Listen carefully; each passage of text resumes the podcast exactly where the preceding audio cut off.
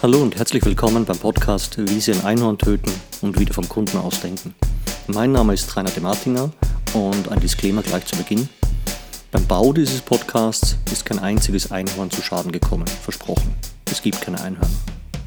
Worum geht's? Weg vom Regentanz auf der Suche nach Erleuchtung durch Blitzschlag hin zur Fokussierung auf die Aufgaben der Kunden. Das ist ein Plädoyer in mehreren Folgen. Ein Plädoyer dafür, Kundennutzen von Grund auf neu zu denken, sauber zu konzipieren und in die Tat umzusetzen. Ist das die nächste Bend Over, Here It Comes Again Nummer für Konzerne, Strategieberater und Designer? Nicht ganz. Mir geht es nicht um die verschwommenen Begriffe Innovation oder Design oder gar Kundenbedürfnis.